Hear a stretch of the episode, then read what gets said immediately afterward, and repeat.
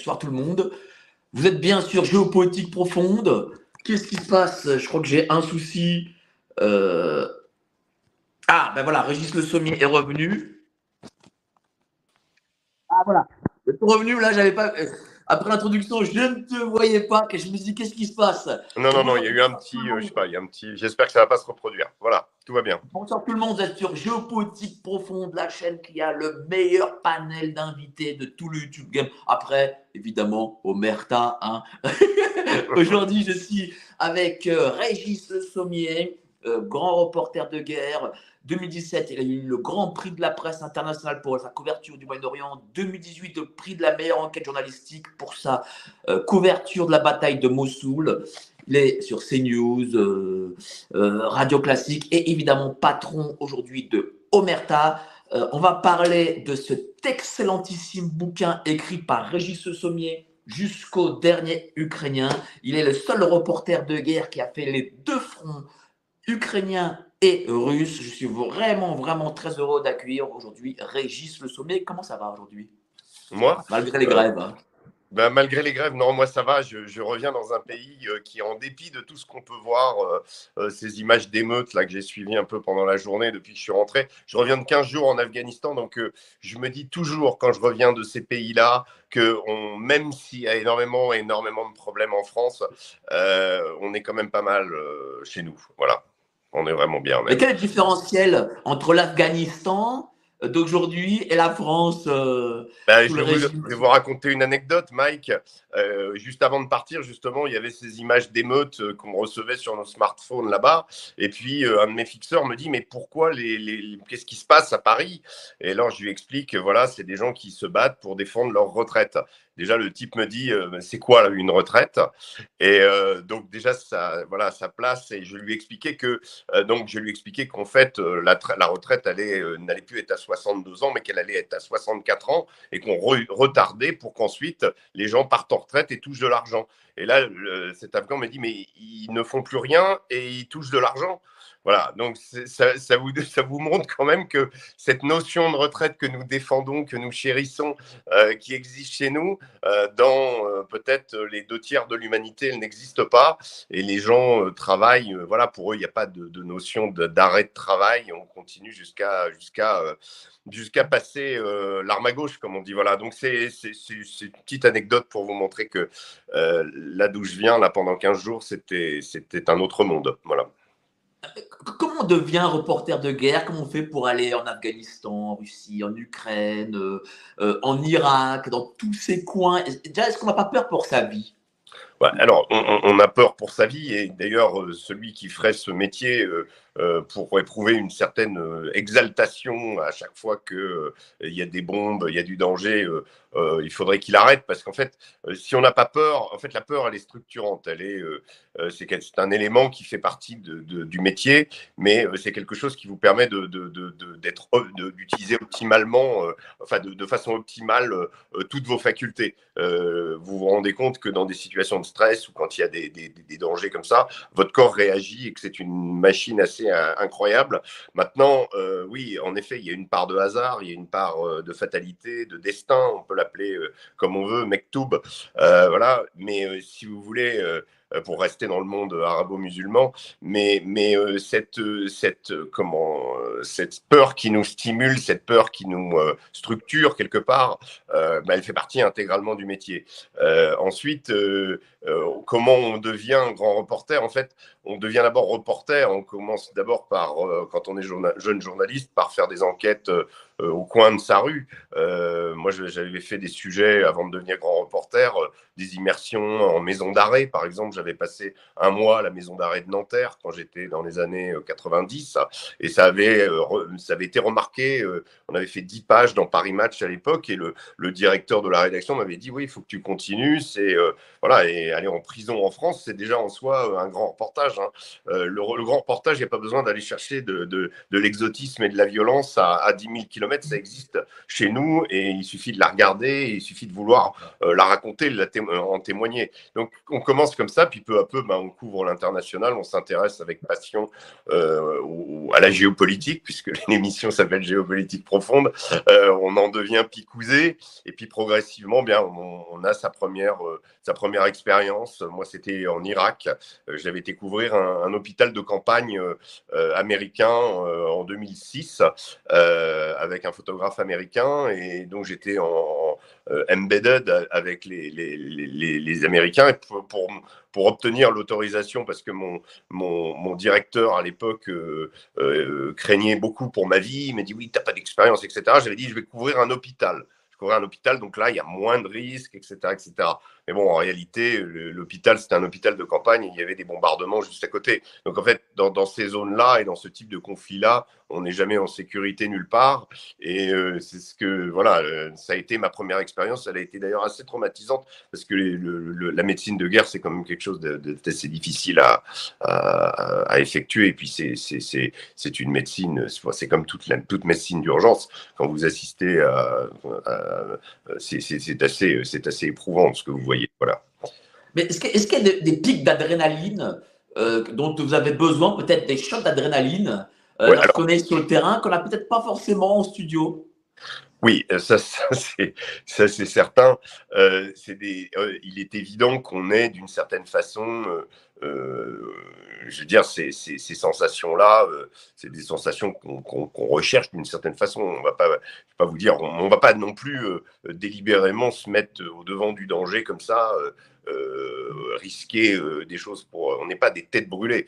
Euh, l'idée pour nous, c'est de ramener une histoire, c'est de raconter l'histoire des gens, c'est de pouvoir faire notre métier avec un minimum de sécurité. Et puis, ben voilà, parfois, il y a des moments où on est obligé de courir, il y a des moments où on, a les pétoches, il y a des moments où on reste bloqué aussi parce que ça tire dehors et qu'on peut pas sortir. Et puis, il y a des moments comme je me suis retrouvé à Bakhmut en janvier, sous la ligne de tir d'un char ukrainien, et je peux vous dire que quand vous êtes bloqué pendant trois heures dans une grange et qu'il y a un char d'Ukrainien qui vous tire et qui essaye de vous viser parce qu'il a compris qu'il y avait des, gens là, euh, ça, ça, ça, fait ça fait assez drôle.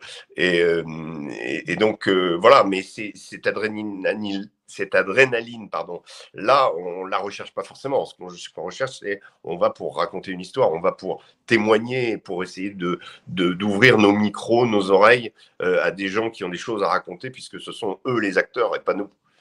Ben justement, cette histoire, il fallait la raconter du front parce que là, on voit qu'il y, a surtout des commentateurs de plateau qui en réalité euh, n'y connaissent mmh. pas grand-chose. J'ai l'impression que c'est une rediff, un peu comme il y a eu euh, avec les Gilets jaunes ou d'autres euh, bah, d'autres événements qu'il y a eu en France.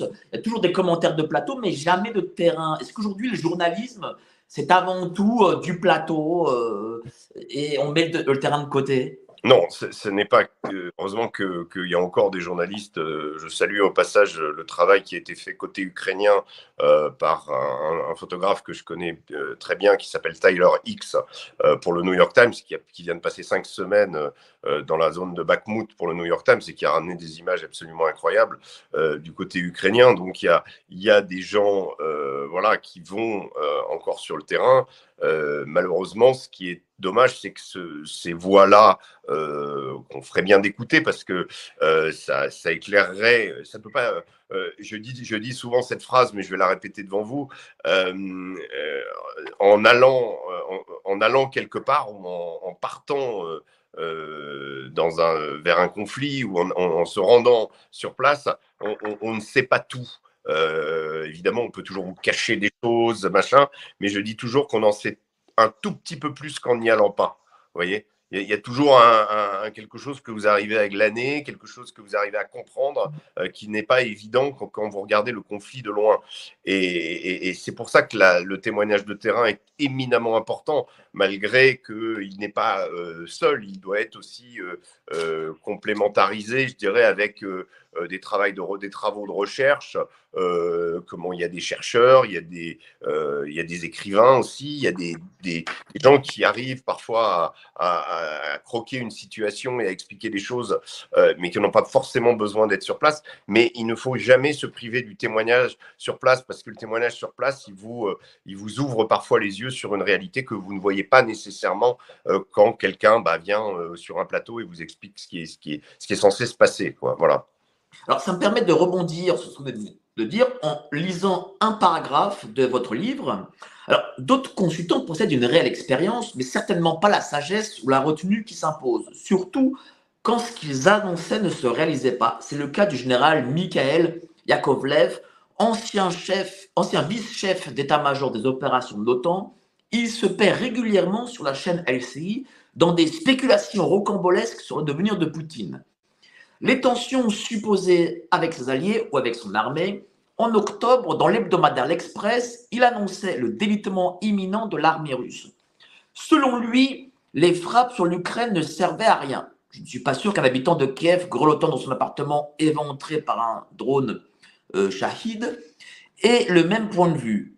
En tout, c'est près d'un tiers du système électrique ukrainien qui a été détruit depuis septembre ce qui handicape grandement l'effort de guerre, obligeant même les militaires ukrainiens à réallouer des stocks de diesel pour faire marcher les générateurs.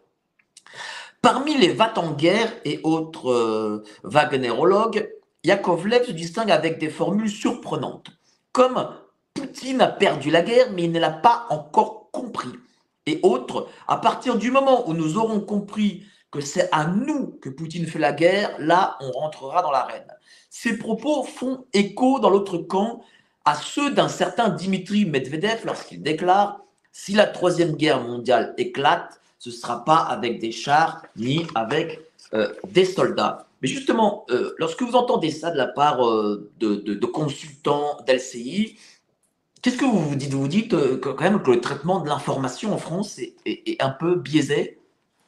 Je, me dis que hum, ce que, ce que ce que raconte ce général euh, qui, sans doute euh, doit, avoir dans sa carrière des, des moments respectables, euh, que, vu sa, position, vu ce qu'il a représenté, on serait en droit d'attendre de la part de ces gens une analyse froide, comme la font d'ailleurs, comme le font d'ailleurs d'autres d'autres généraux. Hein. Moi, je, fréquente, enfin, je côtoie quand je vais sur CNews puisque vous avez évoqué cette chaîne, euh, le général Clermont, qui, je trouve, lui, en général, a des propos euh, mesurés, explicatifs et qui permettent de, de, se faire une idée. De, en plus, c'est un général d'aviation, donc il a, il a une, une, véritable expertise. Là, on est dans de l'incantatoire. Là, on est dans des postures, euh, je trouve, totalement déplacé, euh, vu euh, ce que cette guerre peut apporter, vu déjà l'océan de malheur qu'elle est en train de créer euh, chez les Ukrainiens, en partie chez les Russes aussi, vu le nombre de morts, de voir des gens se, se, se, répandre comme ça par ego surdimensionné pour un, un, besoin d'exister, se trouver tout à coup une cause, je trouve ça extrêmement dangereux. Et, et, et quand je le compare à Medvedev, c'est vrai que parce que dans, l'autre camp, vous entendez des, euh, des, choses effrayantes aussi. Euh, euh, vous pouvez voir aussi des, des, comment, des, des ultras dire oui, si les soldats russes aujourd'hui reculent, il faut réutiliser les, méthodes de Staline, c'est-à-dire une balle dans la tête pour le soldat qui recule. Vous avez ça de l'autre côté. Donc, et là, vous avez un type qui a été vice, comment, vice-commandant de l'OTAN et qui vous explique tranquillement qu'il va falloir qu'on y aille, on va se faire une bonne guerre contre les Russes, etc.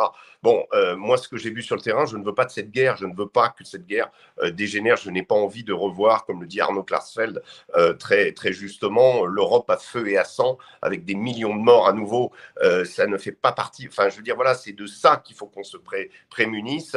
Euh, tout à l'heure, j'ai eu une discussion sur, à propos de la Première Guerre mondiale, parce que on, me disait que oui, en effet, les, champs, euh, le, ce qu'on peut voir sur la ligne de front à Bakhmut et, l'intensité des duels d'artillerie ressemble, euh, fait ressembler le paysage et, la configuration à Verdun.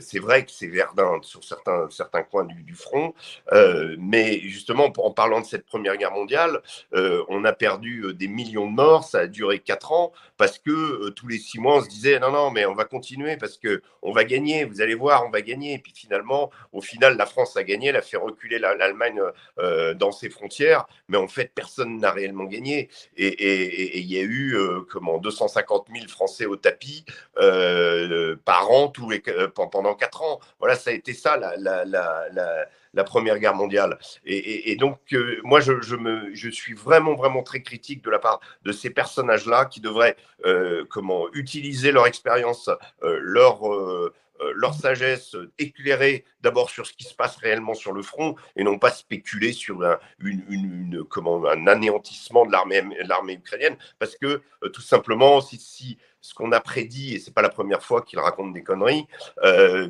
si ce qu'on a prédit euh, il y a six mois ne se réalise pas, ben on a l'air, euh, on a l'air d'un con, quoi. Mais, mais y a-t-il peut-être un, narratif médiatique à imposer regardez, on a une dette énorme, on, a une inflation énorme, et on sait tous que pour en sortir, rien de mieux qu'une bonne guerre. Oui, alors c'est, peut-être, peut-être la finalité, mais en tout cas, de, mon point de vue, en tout cas, il y a, moi en tant qu'être humain euh, qui est beaucoup couvert de, guerre et qui n'est vu euh, à travers ces guerres et ces pays, euh, que ce soit la Syrie, l'Irak, la Libye, l'Afghanistan, dont, je, reviens.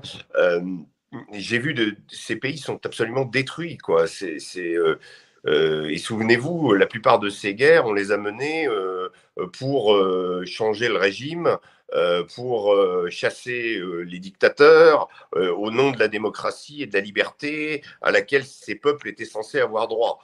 Le, problème, c'est que toutes ces interventions qu'on a faites depuis 20 ou 30 ans n'ont amené que l'anéantissement de ces pays.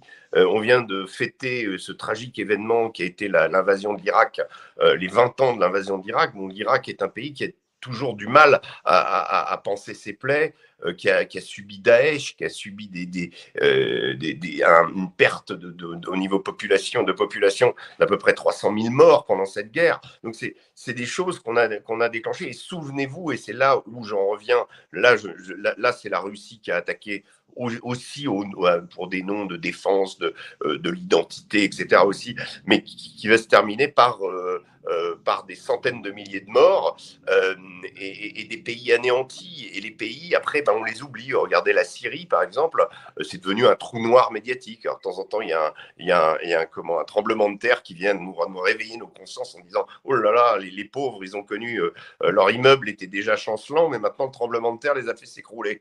Donc, tout à coup, on réalise, alors on commence à redonner un peu d'argent, puis on regarde un peu ce qui se passe, mais après, on les oublie vite. Et toutes ces conséquences, les conséquences de ces guerres-là, euh, finalement, on, les, met ça sous le tapis, en fait. Et, c'est ça qu'on n'apprend jamais. Et on repart à chaque fois avec des rhétoriques identiques, avec euh, une espèce de, de, vindicte. Euh, ça y est, on est le camp du bien. Poutine, c'est l'agresseur, vite, et venons. Mais si on avait voulu, et je vais vous dire une chose, si on avait voulu vraiment aider les Ukrainiens à se défendre, il fallait le faire plus tôt. Euh, fallait leur envoyer des armes lourdes plus tôt. C'est pas en leur, envoyant des, en leur envoyant des Enlo et des Javelin euh, dès le début en disant ah, ils vont se débrouiller avec ça. Ils, se sont, ils ont combattu héroïquement parce que c'est leur pays, mais euh, c'est c'est à mon avis trop tard aujourd'hui. Face à la puissance de l'armée russe et ça on l'a sous-estimé. On a voulu on s'est dit voilà on a j'ai appelé ça jusqu'au dernier Ukrainien parce que ça, c'est la façon dont, les Américains font la guerre. Ils font la guerre en utilisant le moins possible de leur homme et euh, ils, déplacent Justement, c'est une référence euh, euh, à, une phrase de, Biden qui disait voilà, on défendra euh, l'Ukraine, enfin, euh, on, fera la guerre à la Russie en gros jusqu'aux derniers Ukrainiens. C'est cette Non, c'est une, une citation de Lindsey Graham. En fait, euh, Lindsey Graham, le sénateur de Caroline du Sud, qui, qui, a, qui a fait. C'est cette phrase qui m'a interpellé. Il a dit avec, nous sommes sur une bonne trajectoire, avec notre argent, avec l'argent américain et nos armes, les Ukrainiens se battront jusqu'au dernier. Voilà. ce, qui, est vraiment un aveu manifeste. Qu'est-ce que, ça signifie, ça, justement? Ça, signifie que ça signifie que l'objectif n'est pas de garder des Ukrainiens en vie. Euh, l'objectif n'est pas de garder une Ukraine. L'objectif est d'affaiblir la Russie. Et, on revient aux vieux intérêts géopolitiques de, l'affrontement, euh, euh, de l'affrontement entre les deux blocs. on, retombe dans cette, dans cette rhétorique. on a presque l'impression que les 20 ans qu'on a connus entre le World Trade Center et le retour des talibans au pouvoir en Afghanistan ont été une sorte de, de, de récréation. on avait un ennemi, mais c'était Ben Laden. on avait Daesh, oui, mais c'était pas, c'était pas vraiment sérieux. Enfin, c'était sérieux évidemment, mais en fait, euh, tout ça cachait euh, le, vrai ennemi, et le vrai ennemi, c'est la Russie. Et, là, il faut qu'on en finisse. C'est un peu ça, c'est un peu cette mentalité que j'entends aux États-Unis, et, je la connais très bien, cette mentalité. J'ai vécu là-bas, j'ai entendu ces hommes politiques, ces McCain, ces, Graham, euh, c'est quelque chose qui irrigue l'intelligentsia américaine depuis très longtemps, cette idée d'en découdre enfin avec les Russes, que la guerre froide n'était pas vraiment terminée et qu'il faut la terminer en, en, mettant à genoux cette Russie qui est notre ennemi irréductible de l'autre côté, je précise, au niveau russe, il y a exactement la même mentalité. Donc je vous dis, ces 20 ans, on a l'impression que, bon, voilà, euh, on s'est dit, oui, il y, a, des choses qui. Il y a le Moyen-Orient, il y a, il y a le clash des civilisations de, Huntington euh, qui est arrivé. On s'est dit, ça y est, c'est l'Occident contre le monde arabo-musulman. Et en réalité, euh, c'était pas ça. Il y avait derrière toujours cette idée d'en découdre à un moment avec la Russie. Mais justement, pour revenir au narratif médiatique, est-ce pour, euh, pour avoir un son de cloche différent que vous avez euh, créé aussi euh, Omerta? Non, Omerta, je l'ai créé parce que, alors, son de cloche, il n'y a pas de ce n'est pas délibéré, il n'y a pas une intention éditoriale. La seule intention éditoriale, c'est de dire quand on parle d'un sujet, quand on, va parler de l'Afghanistan, on, va, est en train de parler du Liban aussi avec euh, euh, un sujet de, ma, confrère, euh, de ma consoeur, pardon, Aïcha Missi, sur la société libanaise et sur le Hezbollah en particulier. C'est-à-dire qu'on va parler de ces gens-là dont on, parle sur les fameux plateaux télé. Mais nous, on est allé les voir. Euh, nous, on leur a posé des questions et nous, euh, voilà ce qu'on a entendu, voilà ce que on a fait du journalisme, euh, ce qu'on en déduit. On essaie de vous faire comprendre ce qui se passe en donnant la parole aux acteurs et en allant sur place. Ça, c'est ça, c'est vraiment la seule ligne éditoriale d'Omerta.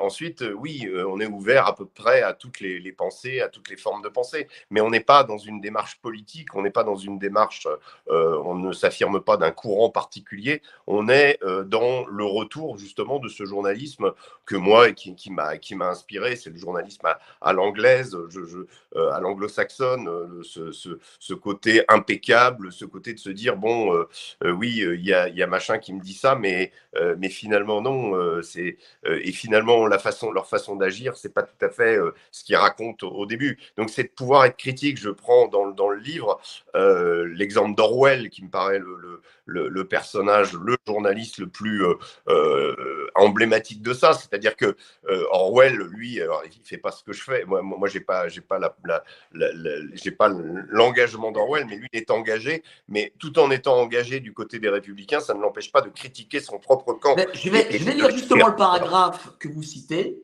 Hmm. Vous dites, euh, page 62, je me dis qu'Orwell a dû subir les mêmes critiques quand ses admirateurs découvraient ses remarques franches et désagréables souvent frappé au coin du bon sens sur le champ républicain, euh, Nietzsche écrivait Parfois, les gens ne voulaient pas voir ou entendre la vérité parce qu'ils ne veulent pas que leurs illusions soient détruites. Est-ce que Orwell, c'est un peu un maître à penser pour vous? Ah oui, mais c'est clairement un maître à penser, et, parce que je trouve qu'il a cette lucidité. Euh, je pense que c'est très important. Le, mot de lucidité, c'est vraiment ça. C'est de se dire, euh, on, va quelque part, on vit avec les gens, mais on, va être lucide vis-à-vis d'eux. On, doit être capable de pouvoir euh, euh, et, et, gratigner euh, des gens, même si on a des, sympathies pour eux, même s'ils sont. Alors, euh, en, revanche, eux ne perçoivent pas du tout la même chose. Euh, bien souvent, moi, j'ai eu des, expériences avec où j'avais eu un accès quelque part et les gens étaient très contents de me recevoir dans une guérilla.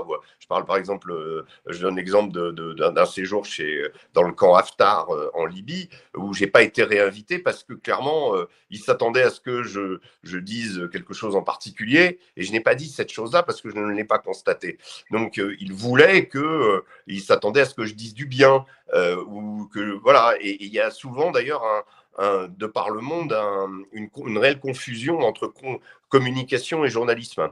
Et c'est à nous euh, bah, de poser les règles et de dire non, non, ça, nous, on gobe pas. On va pas, euh, on va pas raconter ça parce que c'est pas vrai, ou en tout cas, euh, c'est quelque chose de monté. C'est et, avec bon, bah, avec 25 ans d'expérience de journalisme derrière moi, on sait à peu près, on a un peu de psychologie, on sait à peu près quand on quand on essaye de nous rouler dans la farine. Et notre rôle, il est là, c'est d'éclairer euh, sous euh, comment de, de faire comprendre au lecteur ou au téléspectateur, de lui amener des éléments qui permettent qui lui permettent de, de, de, voir une situation, euh, mais on n'appartient pas à un camp.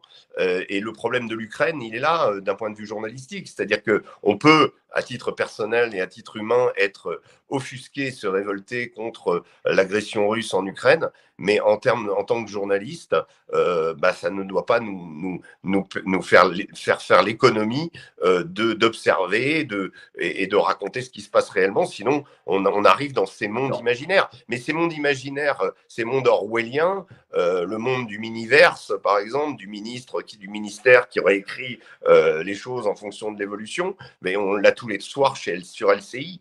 Euh, c'est des mondes parallèles. Pour moi, ces gens-là vivent dans une fantasmagorie totale. Est-ce que ce journaliste de terrain se perd Vous avez été 25 ans à Paris Match et je sens que même Paris Match, pourtant qui était un des pionniers, pionniers de ce journaliste de terrain, ben, j'ai l'impression que ça disparaît, même là-bas. Oui, euh, je je je vais pas juger le journal euh, dans le que j'ai quitté et que euh, je vous laisse euh, votre avis euh, sur, sur ce qu'il est aujourd'hui. personnellement, je trouve qu'il n'y a pas assez de, de, de, journalisme de terrain. Il y en a. J'ai rendu hommage au New York Times et à Tyler Hicks tout à l'heure.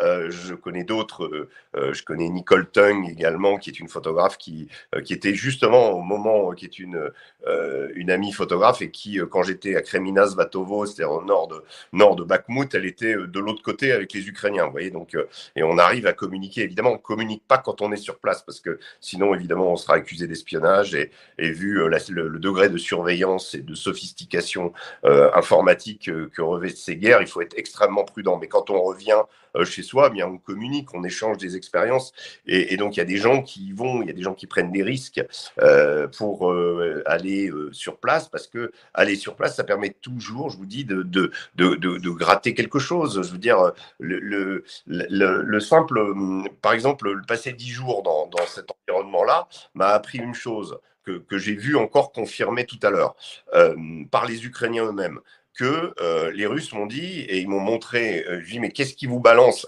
Dans, les duels d'artillerie Est-ce que vous, vous êtes frappé par des missiles HIMARS, etc. Et là, les Russes m'ont dit, pas du tout, pas du tout. Les Ukrainiens n'utilisent dans ce secteur, dans le secteur où nous sommes, la même chose que nous. C'est-à-dire, en fait, les mêmes armes russes euh, qu'ils ont dans leur armée. Et donc, je lui dis, vous avez peu d'armes occidentales? Il me dit, non, non, on n'en voit quasiment pas. Et là, je viens de voir un article expliquant que euh, les Ukrainiens se plaignent du fait que les armes occidentales n'arrivent pas jusqu'au front. Donc ça, c'est quand même intéressant de pouvoir constater ça sur place de la part de l'ennemi qui dit euh, on est censé euh, avoir des armes ultra modernes contre nous. Et en fait en réalité euh, les, deux combattants les deux les deux camps se battent avec les mêmes armes. Donc ça c'est intéressant. Autre autre domaine aussi quand on entend que les Russes partent à la à l'assaut avec un fusil pour deux soldats reprenant des vieilles histoires de Stalingrad où ce qu'on disait c'est le premier arrivé avec son fusil le deuxième derrière n'a pas de fusil quand le premier meurt le deuxième prend le fusil et continue d'avancer. Bon, ça, c'est du, n'importe quoi. C'est de la, fiction, c'est de l'histoire. Peut-être que ça, ça, a existé à Stalingrad. Moi, ce que j'ai pu constater, c'est que les Russes sont extrêmement bien équipés, euh, qu'ils ont énormément d'armes, qu'ils ont énormément de munitions, beaucoup de chars. Et, tout ça, voilà, quand je reviens et que j'entends des, types sur des plateaux qui n'ont fait la guerre que sur des cartes, euh, et encore il y a 20 ans, m'expliquer que les Russes, ça y est, c'est fini, etc. Je dis non, euh, je suis désolé, vous pouvez pas dire ça. Je dis pas que les Ukrainiens sont finis non plus. Euh, ils ont euh, encore de quoi tenir et ils sont très vaillants. Et en face de, nous, il y avait euh, le fameux bataillon Kraken, qui est un bataillon mmh. composé pour partie de, de soldats polonais et, de volontaires polonais et de volontaires, de volontaires internationaux et pour partie d'Ukrainiens. Et c'est des gens qui savent très bien faire la guerre. Une dernière chose pour terminer sur l'espèce de, comment, de sentiment de, comment dire, de euh, de vivre de deux choses différentes entre le front euh, et les plateaux, c'est que le caractère incantatoire que, révèlent les propos, que revêtent les propos de, certains invités, euh, avec le, russe étant une sorte de, barbare inhumain, etc., ne se retrouve pas du tout au, au niveau du front. C'est-à-dire que hum, quand j'étais côté ukrainien, il y avait pour certains combattants qui étaient connus de l'autre côté une forme de respect. Euh, et, chez les Russes, énormément de respect pour, euh, pour les, combattants d'en face. Euh, ils disent on se bat presque à armes égales, on utilise des drones, c'est une sale guerre, on risque de mourir à tout moment, mais ils vont pas dire le type en face c'est c'est comment c'est de la merde, etc., etc. Non, ils ont il y a, plus on se rapproche de la ligne de front, plus le combattant en face. vous parlez même des Ukrainiens. Vous dites même, les Ukrainiens, vous les appelez vos frères, lui rappellerai-je. Oui, oui. Oui, bien sûr. J'ai même regardé l'autre jour un, comment, un, épisode qui a été euh, qui, qui, euh, euh, qui s'est produit avec la PMC Wagner. L'un des un, Ukrainien, enfin un, Ukrainien, un ancien légionnaire volontaire, euh, donc côté ukrainien, euh, a été tué par, euh, par des types de Wagner. Et chez les mecs de Wagner, bah, il y avait deux anciens légionnaires. Bah, Qu'est-ce qu'ils ont fait? Ils ont pris le, corps du mec, ils l'ont mis dans son cercueil, et ils ont mis le drapeau de la Légion étrangère dessus quand même. C'est voilà, c'est euh, ça, c'est deux combattants, ben, on s'est combattu et ça m'a rappelé les, Allemands euh, qui prennent le corps de Guilmer et qui lui, et qui lui donnent les honneurs euh, après avoir abattu son avion. Ça, voilà, mais ça, ça c'est des choses qui se passent entre combattants, pas avec des types de plateaux qui n'ont jamais entendu une balle siffler. Voilà. Bien sûr. Alors, il y a une chose quand même qui m'a surprise dans, votre livre, c'est que, et je vais lire ce paragraphe, Mmh. En février 2022, j'étais au sport d'hiver avec Océane, ma compagne, et Antoine, mon dernier fils. Quand la guerre a commencé, comme tous les observateurs de la géopolitique internationale, à l'exception des services de renseignement américains, je n'ai pas cru une seule seconde à l'entrée en guerre de la Russie. Jusqu'au bout, euh, j'espérais une désescalade. Je me revois sur les remontées mécaniques entre deux descentes, scrutant la moindre information sur mon iPhone. Les tensions étaient vertigineuses. Mais les jours s'écoulaient et je ne voyais pas Poutine aller au bout. Cela ressemblait trop à Budapest en 56, à Prague en 68, à cet usage brutal de la force avec les fameux chars soviétiques dont l'ombre planait jadis sur l'élection de François Mitterrand.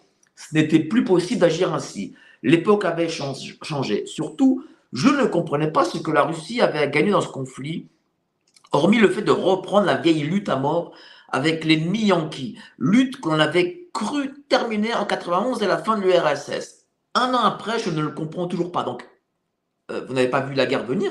Euh, euh, mmh. Et est-ce que vous ne comprenez toujours pas? Est-ce que vous, avoir, avoir, fait le terrain, aujourd'hui même, après, avec toutes les informations que l'on a, vous ne savez mmh. toujours pas pourquoi il y a cette guerre? Non, j'ai je, compris pas mal de choses en, allant sur place. C'est qu'il y, y, a un côté, il y a un caractère existentiel dans les deux camps. Euh, il y a un caractère existentiel euh, du côté ukrainien, même si euh, l'identité ukrainienne est, récente. Il ne faut pas négliger qu'elle est passée par des phases où la construction d'un pays, ben, elle, peut, elle peut se faire à travers euh, comment à travers un combat, euh, il y a un combat national, il y a, y a une évolution de la société aussi que j'ai vu côté ukrainien, qu'à mon avis, euh, Vladimir Poutine a complètement sous-estimé. C'est-à-dire une forme de, volonté, de, liberté, de, de modernité. ça, ça, ça n'empêche pas qu'il reste côté ukrainien aussi des, des parts d'archaïsme et même de soviétisme qui sont d'ailleurs souvent sous-estimés. On a l'impression que quand on voit Ursula von der Leyen et autres, que l'Ukraine, c'est l'Europe. Non, non, non, non. Euh, L'Ukraine comporte encore énormément de traces euh, très archaïques, mais elle a aussi une société, une jeunesse qui est quand même extrêmement tournée vers euh, un monde de liberté et un monde de liberté de voyager. quand, vous prenez le, pendant chez les Russes, la jeunesse russe, elle a aussi énormément de modernité, elle a aussi tous les tous les, les oripeaux de la nôtre, mais elle n'a pas cette faculté de voyager partout. c'est beaucoup plus restreint, et, donc voilà, et on sent chez les Russes une certaine frustration justement, et, chez les Ukrainiens. Donc il y avait voilà, il y, a deux sociétés qui évoluaient, qui se ressemblent énormément, qui ont été complémentaires, interdépendantes l'une de l'autre. Hein. L'époque de, de, l'Union soviétique faisait par exemple que, je, vous vous souvenez de, du, village, du village de Soledar, qui a mmh. été conquis par, par Wagner. Soledar, c'était, on, parlait, on a parlé des mines de sel. Pourquoi? Parce que c'était les mines, c'était des petits paquets en fait de sel. pendant l'Union soviétique, pendant 70 ans, c'était 30 ou 40 du sel de tout le pays était distribué et, provenait des, mines. Euh, L'Ukraine fabriquait les, moissonneuses batteuses, c'est logique puisque euh, y a euh, des, milliers de kilomètres carrés de, champs et de terres extrêmement riches. Et, donc dans, dans l'économie soviétique, tout était interdépendant. Et, donc quand, quand l'URSS s'est disloqué, l'Ukraine a continué à avoir cette dépendance. Et, en même temps, également, il y a la question des, russophones, il y a la question de la présence de 20% environ de russophones euh, dans, l'Ukraine et, notamment toute la région Est. Euh, par exemple, une chose, euh, quand, vous entendez parler de l'armée ukrainienne, l'armée ukrainienne, quand, on est à Bakhmut et dans cette zone-là, sauf évidemment quelques bataillons qui viennent de l'ouest du pays, mais sur les communications, ils parlent en russe. donc tout le monde parle russe en fait des deux côtés. Euh, euh, et d'ailleurs, c'est très. Euh, parfois, les Russes, quand ils, attrapent une conversation comme ça, ils ne savent pas trop, je l'ai vu, hein, je l'ai entendu, ils ne savent pas trop si c'est une unité ukrainienne ou une unité russe, parce que tout le monde parle russe. C'est le Donbass, c'est l'Est. c'est russophone. Donc ça, voilà. donc on, la limite des identités n'est pas établie, mais néanmoins, il existe euh, quand même de part et d'autre une identité établie, il existe une réalité. Et, ça, euh, vouloir la gommer euh, de la part des Russes en disant mais de toute façon ce n'est que le reste sont nos frères ukrainiens, mais sous-entendu à partir du moment où on les domine et ils sont, ils sont ramenés à la mer Russie, euh, ça marche pas. Et, de l'autre côté, euh, côté ukrainien, de voir une altérité totale avec un, monstre russe euh, qui serait un envahisseur venu d'une autre planète, c'est faux aussi. C'est trop, trop, manichéen comme, conflit. Je veux dire, là, on est vraiment sur blanc-noir. Mais c'est une guerre familiale vous avez des gens qui viennent vous expliquer que qui sont des pro-russes, des Ukrainiens pro-russes du côté de Kherson. Je me souviens en particulier d'un personnage dont je parle dans le livre qui s'appelait Kirill Stremuzov, qui a été tué depuis. Euh, Kirill Stremuzov qui me racontait que les trois quarts de sa famille euh, venaient de, de la, zone de Lviv et qui n'avait plus de contact avec eux et qu'il le considérait comme un traître. Voilà, ça, ces drames familiaux existent dans beaucoup de familles ukrainiennes. Euh, et c'est pas donc simplement les envahisseurs russes et la, région du, du, Donbass non plus. Euh, le Donbass est en guerre contre Kiev depuis 2014 euh, et, les partisans de, la DNR ou de, la LNR, Lugansk ou, Donetsk, ces deux, ces deux oblasts, bah, sont des gens qui sont ukrainiens. Voilà. Et, souvent, souvent, le problème de cette guerre, c'est qu'on a tendance un peu à oublier ça. On a tendance à voir euh, le, bien, euh, donc les, Ukrainiens agressés, euh, héroïques, et ça, c'est très bien, mais qu'il faut défendre. Et puis, les méchants russes qui seraient une autre espèce. En fait, tout ça, c'est quand même extrêmement imbriqué. c'est très complexe. et je ne vois pas pourquoi. Oui, je, ne vois toujours pas les raisons profondes, parce que je pense que pour la Russie, cette guerre est plus préjudiciable que bénéfique, qu'elle euh, a permis de, révéler des failles euh, dans, l'armée russe, que, euh, voilà, que Poutine et, la Russie maintenant sont bon, voilà, font, font, font la, sont, sont comment dire, à l'extérieur du monde occidental.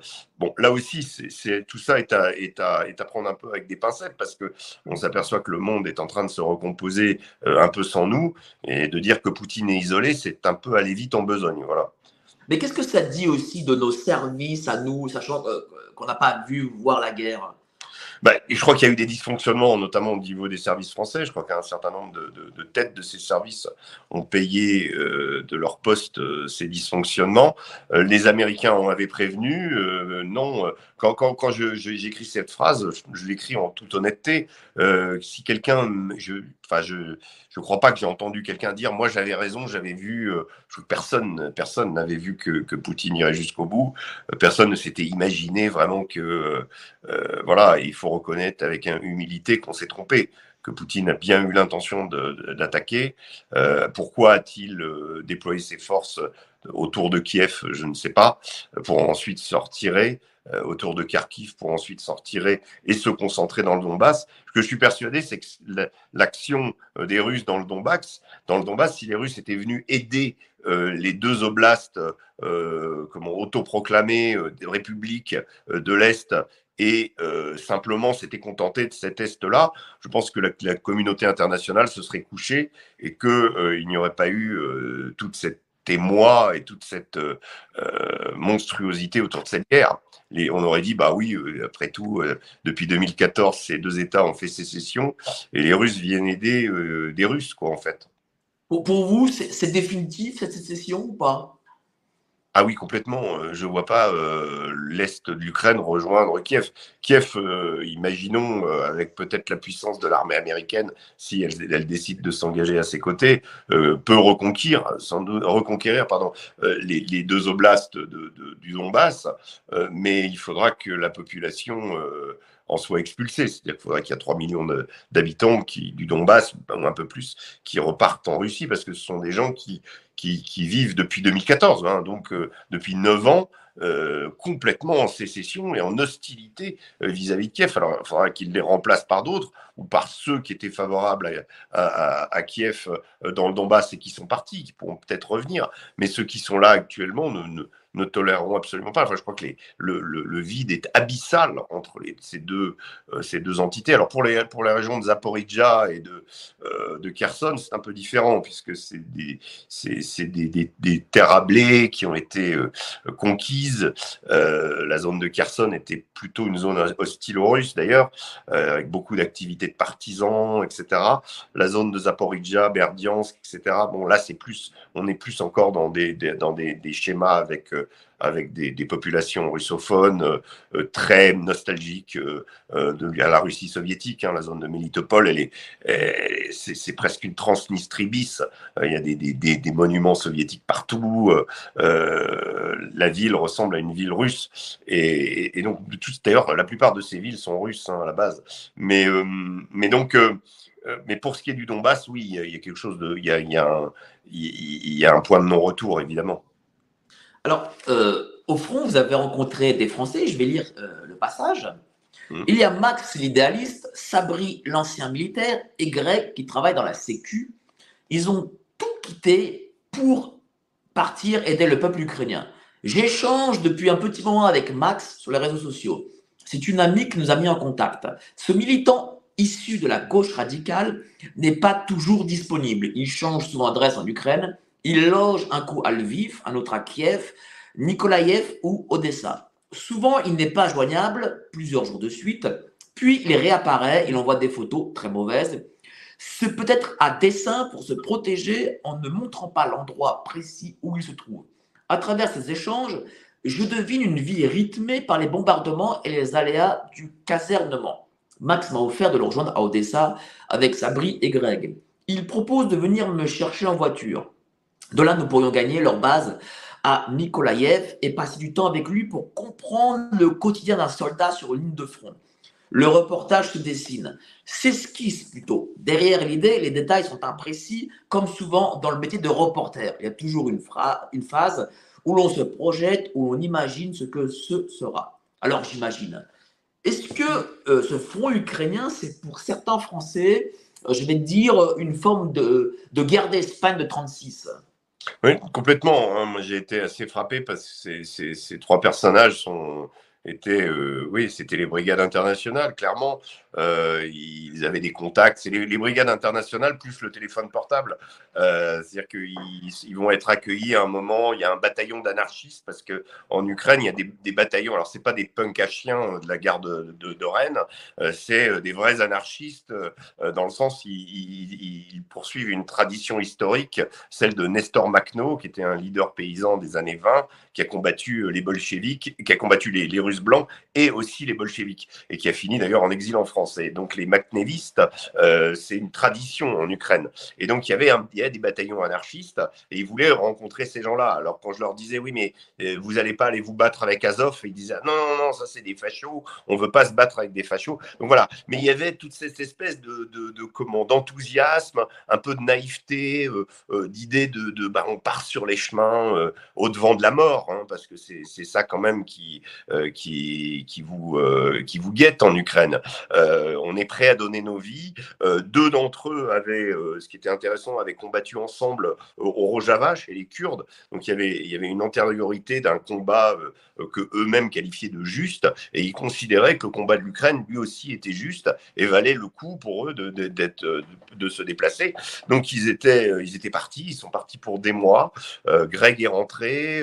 Par contre, les, deux autres sont toujours là-bas et, ils se sont endurcis. J'ai reçu des, euh, des, vidéos. On voit bien qu'ils ont. Alors, il y a eu des moments de galère parce que ça n'a pas été compliqué, ça n'a pas été simple pour les, volontaires euh, étrangers, même si Zelensky leur avait dit venez, welcome. Euh, les Ukrainiens se, sont, se méfiaient beaucoup d'eux. Il y a dans toutes les guerres comme ça, il y a une, espèce de, de, sélection parce que il y a une obsession de l'espion. On n'a pas confiance, etc. Et puis, bon, bah, progressivement, ils ont fait leur trou. Alors, pendant longtemps, ils ont ils ont pu euh, servir euh, des, causes humanitaires, euh, amener de la nourriture, s'occuper de réfugiés, etc. Et puis, bon, bah, progressivement, ils ont fait leur formation, ils sont allés au combat. Mais dites-moi, vous étiez sur le front ukrainien. Est-ce que hum. vous avez vu, comme, le dit, comme le disent les Russes, des nazis parmi ces Ukrainiens? Non, alors j'ai vu euh, des bandéristes, oui, euh, l'influence de, de Stepan Bandera, elle est évidente parce que euh, c'est, et encore on peut pas résumer Bandera au nazisme complètement, enfin même s'il a été allié, allié de l'Allemagne nazie et qu'il a perpétré des massacres de juifs et de polonais euh, notamment avec son, bras droit, euh, Roman Tchoukevitch.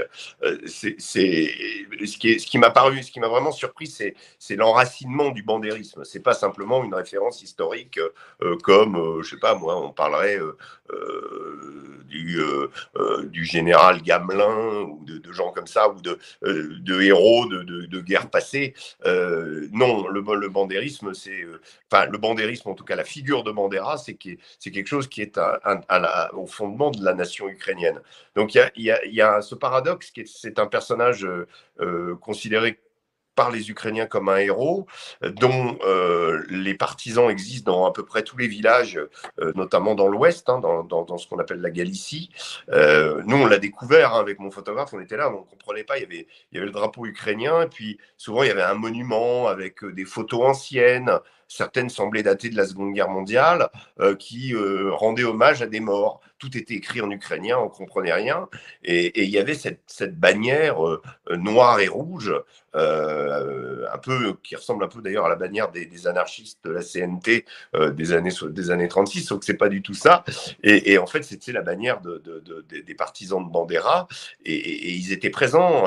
Et, nos, volontaires nous expliquaient, nous disaient oui, mais les mecs d'Azov, eux, c'est à Mariupol, ils se battent à Mariupol. Ici, il y en a pas. Mais en réalité, si, il y en a.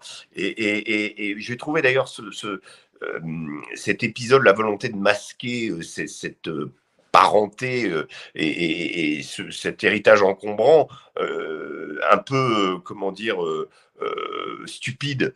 il fallait pas en parler parce que euh, ça, euh, ça compliquait l'idée d'une Ukrainienne, euh, d'une Ukraine comment vaillante, combattant pour la démocratie et la liberté, rappeler les, vieilles histoires historiques, rappeler le, rôle de l'Allemagne nazie en Ukraine. ça me paraissait, quand on commence à masquer l'histoire, c'est en général pas très bon. Et, là, en plus, sur l'histoire de Bandera, on pouvait très bien expliquer Bandera en disant que bah, Bandera, c'est le, produit, le produit de, de, de l'Holodomor, pardon. c'est le produit de la grande famine. C'est cette grande famine en Ukraine qui a été bien plus, plus terrible en Ukraine que dans le reste de la Russie, parce qu'elle a, elle a, elle a touché aussi la Russie, que cette famine qui a, qui a été orchestrée par Staline, donc par les bolcheviks, et qui a été vécue comme euh, euh, un assassinat euh, gigantesque par les Ukrainiens, est au cœur de, de, la, de, la, naissance de la nation ukrainienne et que Bandera, ben, quelque part, représente le type qui s'est soulevé, le type qui a décrété la première nation ukrainienne. Et on pouvait l'expliquer comme ça. Ensuite, après, ben oui, les Allemands arrivent quelque part, euh, euh, les, Ukrainiens ayant subi euh, tout ça de la part des, Soviétiques, ben, ils se libèrent des Soviétiques en, s'alliant aux Allemands, tout simplement. Et, ça, ça peut s'expliquer. Et je trouve absolument incroyable qu'il ait fallu attendre, euh, et on voit dans les articles, euh, dans Le Monde par exemple, euh, il y a eu finalement un truc sur la figure, alors c'est pas du tout, c'est expliqué, un personnage controversé, voilà, controversé. Non, Bandera, c'est un type qui a fait exterminer des juifs, qui a établi des, listes de juifs, qui est allé les traquer au fin fond des villages, jusqu'à les répertorier et les assassiner un par un. Euh, lui, enfin, euh, Loon, c'est ce qu'ils ont fait. Le massacre de Babillard, c'est un massacre qui a été fait donc euh, à, Kiev, et, celui du ghetto de, Lviv, ce sont des choses qui ont été faites en grande partie avec l'aide de supplétifs ukrainiens. Il y avait des Allemands, mais il y avait aussi des supplétifs ukrainiens. Donc ça, pourquoi on ne le dirait pas? Pourquoi tout à coup, oui, ah bah oui, non, ça, ça gêne la narration, donc il faut pas en parler oui, mais est-ce que Bandera, que Bandera, c'était une sorte de général de Gaulle? Parce que moi, à la poésie que j'ai reçue à Radio Courtoisie pour un débat, elle me dit non, euh, euh, Bandera, bon, c'est, euh, c'était un, gars comme ça, mais c'est pas rien de plus, quoi. C'est pas vraiment un, de nos héros, c'est, c'est quelqu'un qu'on aime bien, mais sans plus. qui était-il vraiment? Est-ce que c'est une, une, vraie grande figure, comme on peut dire, voilà, le général de Gaulle en France? Je pense que c'est une vraie grande figure. Euh, vous n'allez pas avoir le, chef d'état-major euh, Valéry Zaloujny, euh, le chef d'état-major de, l'armée ukrainienne, qui va rendre hommage le, genou par terre devant la statue de Bandera le 1er janvier pour l'anniversaire de la naissance de Bandera, si c'est pas quelqu'un d'important. même Zelensky, pourtant, connaît parfaitement le côté problématique du personnage, mais, mais lui a rendu hommage. Tout le monde en Ukraine euh, rend hommage à Bandera. Moi, il y a un type sur, je raconte cette anecdote, dans la, euh, dans, dans, un moment, je vais, chercher un, gel douche sur un, marché à Odessa. Et, un type, euh, je regarde, je vois qu'il y a un t-shirt et je reconnais Bandera sur le t-shirt. Je suis le mec naïf, je dis, ah, c'est quoi? Il me dit, ah, Bandera, Bandera. Et le mec me sort le t-shirt, veut me vendre le t-shirt. Je dis, non, j'ai pas besoin d'un t-shirt, j'ai besoin d'un savon. Et, donc, il me montre le t-shirt et il commence à m'expliquer. Il me dit, euh, Ukraine, Mother, Bandera, Father.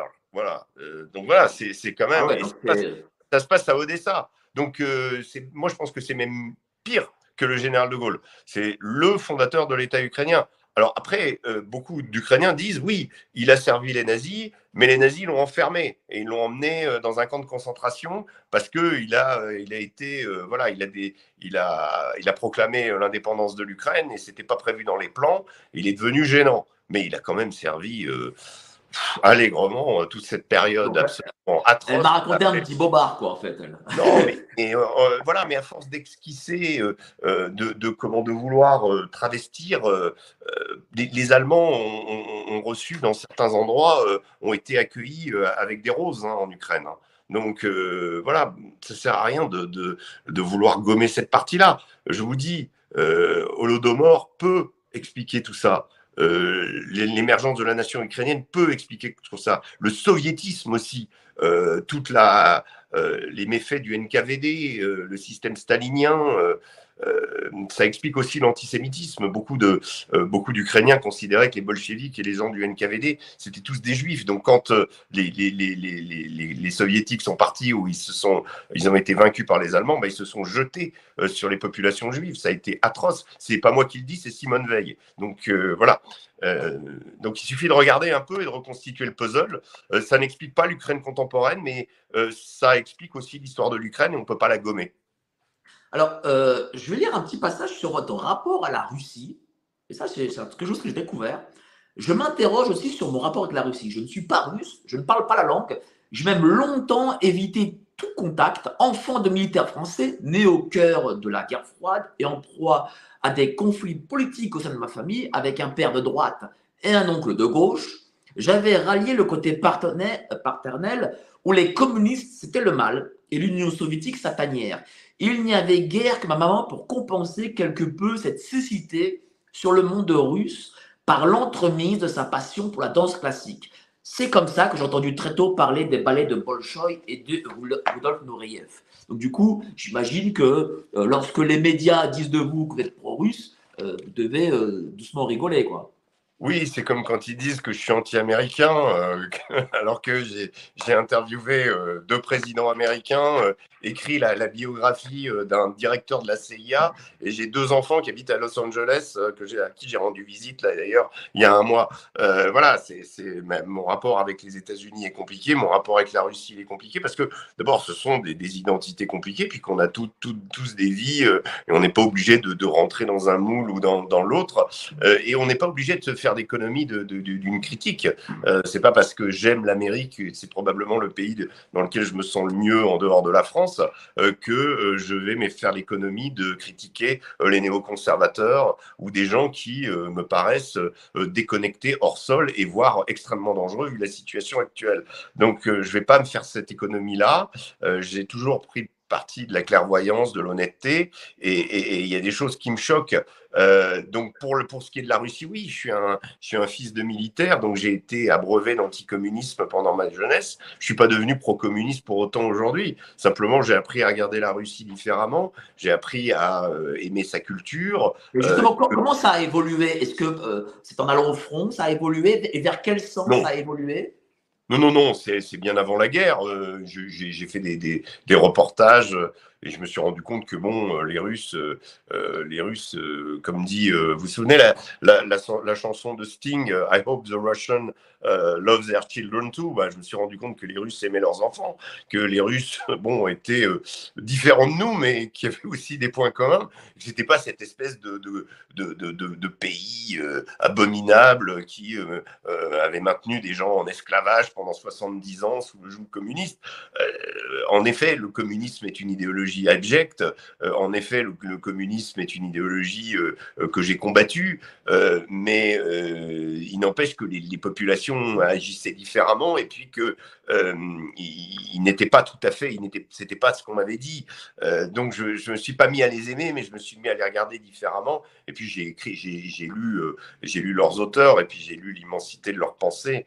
là aussi, bon, c'est une autre partie du monde et ça apporte à l'humanité donc c'est pour ça que d'ailleurs aujourd'hui, quand je vois des, choses aussi débiles que euh, les, comment le le le, le, euh, tableau d'Edouard Degas euh, à, au Métropolitain de New York qui a été débaptisé, qui s'appelle les danseuses russes et qui, qui aujourd'hui s'appelle les, danseuses ukrainiennes. Je me dis, mais où va le monde? On en est là. il n'y a toujours pas de vainqueur. Je l'ai écrit à un moment dans, dans ce livre, mais il n'y a toujours pas de vainqueur dans, dans cette guerre, mais il y a une, il y a une grosse défaite, c'est celle de l'intelligence, quoi.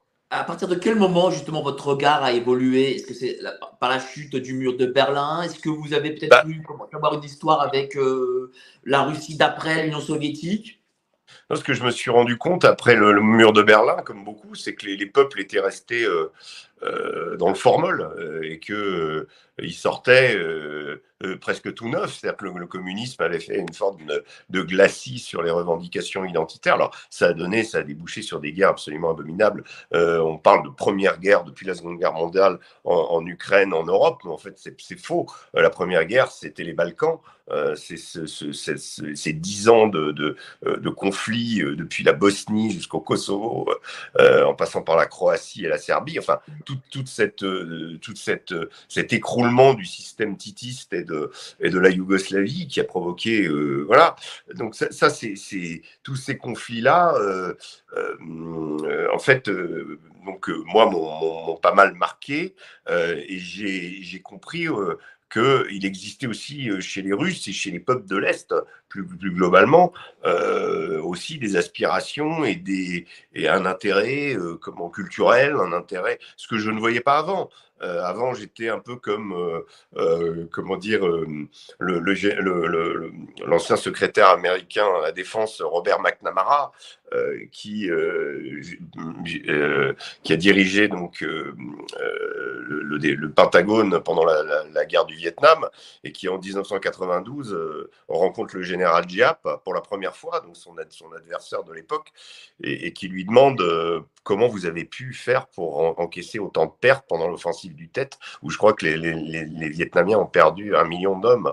Euh, et Diap l'a regardé dans les yeux, lui a dit, mais parce que c'était notre pays.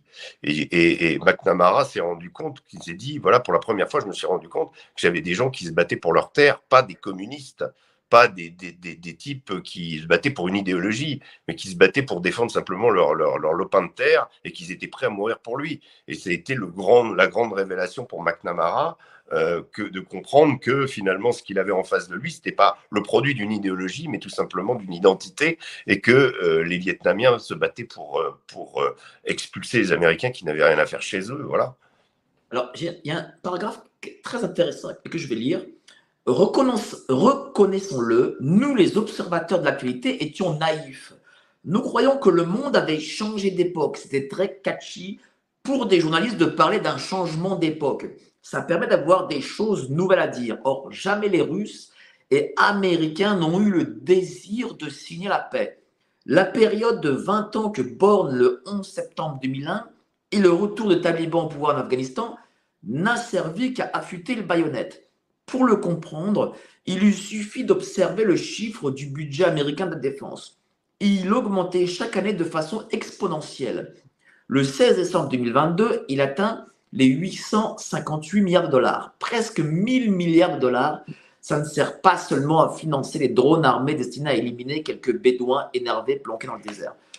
Ça veut dire quoi? Ça veut dire que en fait, la guerre froide euh, n'a jamais, euh, jamais soldée, n'a jamais été terminée. Est-ce que là, nous, nous sommes dans une sorte de prolongement de guerre froide?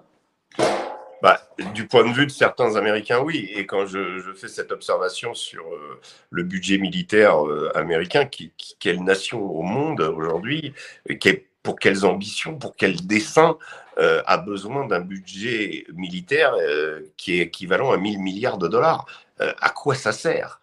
Euh, et donc pendant 20 ans, on a vu ce budget euh, confirmé, voté d'ailleurs par les deux, les deux partis, hein, les démocrates comme les républicains, qui, quand il s'agit de la défense, votent comme un seul homme. pourquoi, pourquoi tant d'argent consacré à l'armée? Pourquoi tant d'argent consacré à la défense? Euh, un budget tentaculaire, euh, armée gigantesque, je sais combien, hein, entre 10 et, 10 et 15 porte-avions nucléaires. Euh, les Chinois, le budget de, la défense chinoise, c'est même pas un tiers. De, ce budget-là. Et, ce budget-là, c'est l'équivalent des, des 22 nations qui suivent. Voyez euh, donc c'est gigantesque. Donc quand on parle du déclin de l'Amérique, il faudra aussi euh, mesurer un peu ses propos parce que à partir du moment où on a une telle force entre les mains, d'ailleurs c'était ce que Roosevelt avait dit dans un de ses discours, euh, la crainte de, ce complexe industriel, industriel militaro-industriel qui, qui, l'obsédait, parce que ça, c'est une, force démentielle. Et, donc, ce que je dis, c'est que euh, oui, nous, euh, j'ai même aussi synthétisé ça en, termes de, livres. Euh, on s'est jeté sur Fukuyama, la fin de l'histoire. On a cru que parce que la Russie était, moribonde et qu'elle avait explosé, bah, c'était terminé. Ça y est, le capitalisme avait gagné, la social-démocratie allait, allait comment dire, gagner l'ensemble de la planète. Il y aura quelques pays récalcitrants, mais progressivement, on suivrait ce chemin-là. C'est la fin de l'histoire. Le terme est, incroyable. Et puis, euh, Et puis après, on s'est jeté sur Keppel pour comprendre, et d'autres pour comprendre le, phénomène djihadiste en disant, ça y est, où Huntington, le choc des civilisations, le clash des civilisations, voilà, on était. alors qu'en en fait, il aurait fallu, il aurait fallu lire le grand échiquier de, de Brzezinski parce que tout était dedans. Et en fait, de part et d'autre, au, niveau russe comme au niveau américain, mais je trouve surtout au niveau américain, beaucoup de gens euh, attendaient impatiemment des McCain, des, des, Graham, de se retrouver euh, dans, ce, dans ce vieux face-à-face. Donc, 2022, c'était écrit, c'est ça? Comment? 2022, du coup, c'était écrit, c'était prévu? Oui, je pense que bah, pour des, des Victoria Nuland, euh, quand vous regardez les origines de Maïdan, euh, du deuxième Maïdan en particulier, euh, vous avez clairement les Américains qui sont à la manœuvre. on est clairement dans un, dans un processus où on va faire ce que, ce que Brzezinski et ce qui inquiète Brzezinski, c'est-à-dire il dit la Russie avec l'Ukraine est un empire, sans l'Ukraine elle ne l'est plus. Donc il est déjà conscient de ce qui peut se passer et que vraiment pour faire mal à la Russie et la mettre à genoux, il faut, il faut, euh, euh, il faut préempter l'Ukraine et c'est un peu ce qui s'est passé. Donc on, sent bien qu'il y a des, forces à la manœuvre qui vous dépassent vous et moi. Euh, qui dépassent, à mon avis, même ce brave Joe Biden, euh, et qui ont des intérêts bien précis derrière, et qui, depuis des, années, poussent à la guerre, poussent à la confrontation armée avec la Russie. Euh, c'est arrivé en, Syrie, quand la Russie s'est avisée de, mettre le pied en Syrie, de regagner cette prestance qu'elle avait avait perdue à l'international, bien beaucoup en ont été parfaitement choqués de voir que la Russie quand recommençait à, à comment à manœuvrer, à reprendre des pays, à prendre souche euh, en Afrique centrale, ensuite au Mali, etc., etc.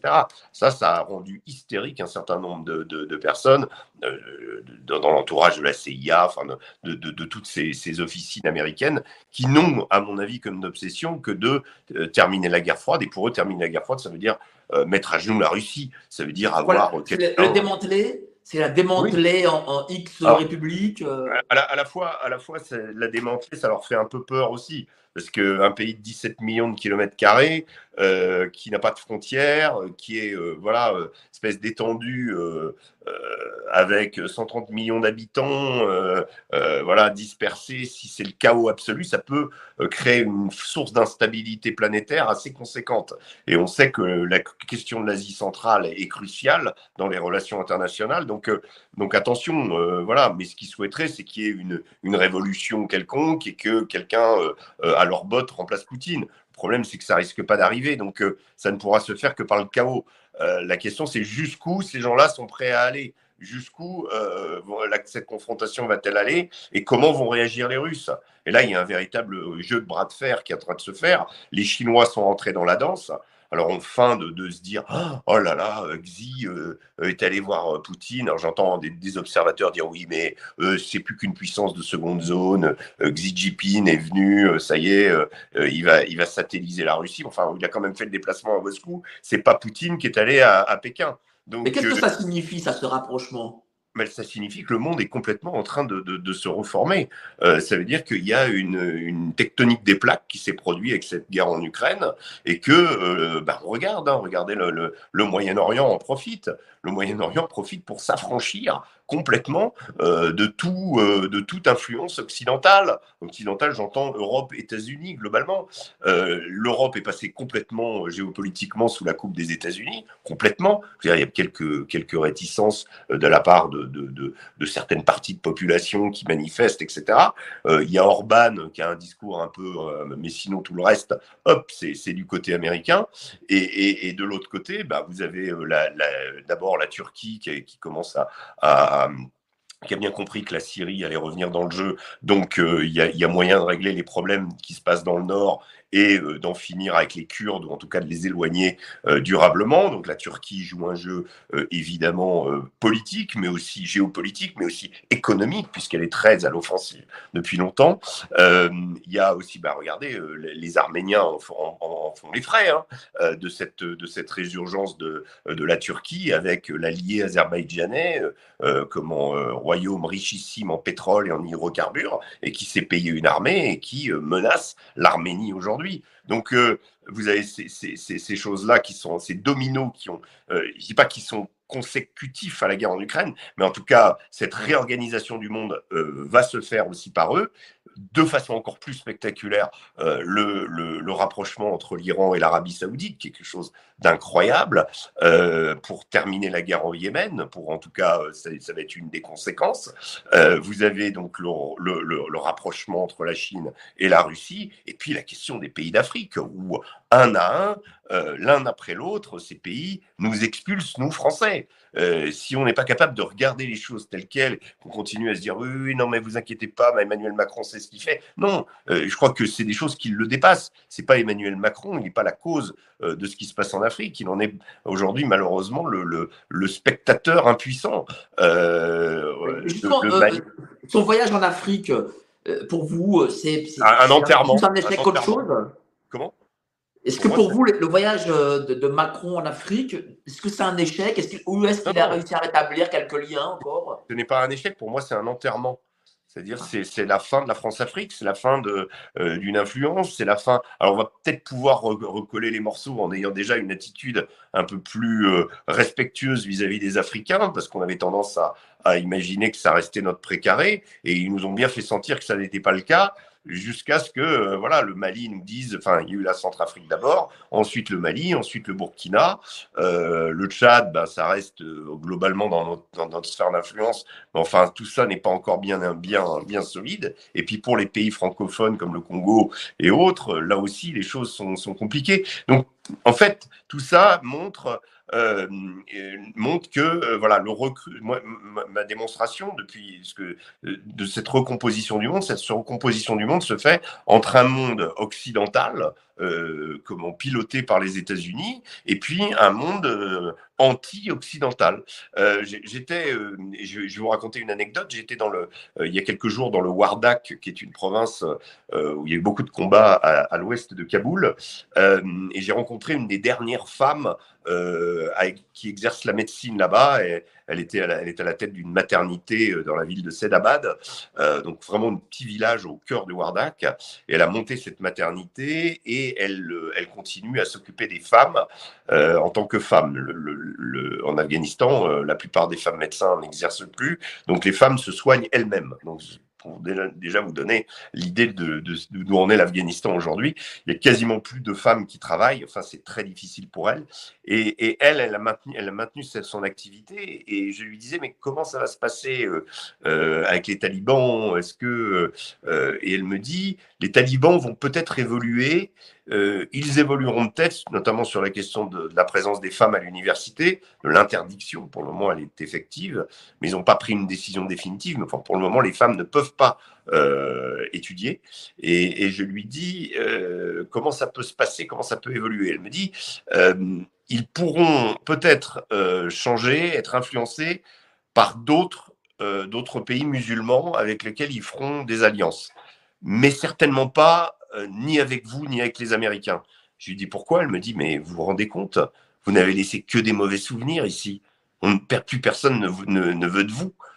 Alors là, été surpris parce que j'étais avec une personne qui était quand même pas pro-Taliban à fond, mais une, Afghane simplement me dire, voilà, vous n'avez laissé que des mauvais souvenirs.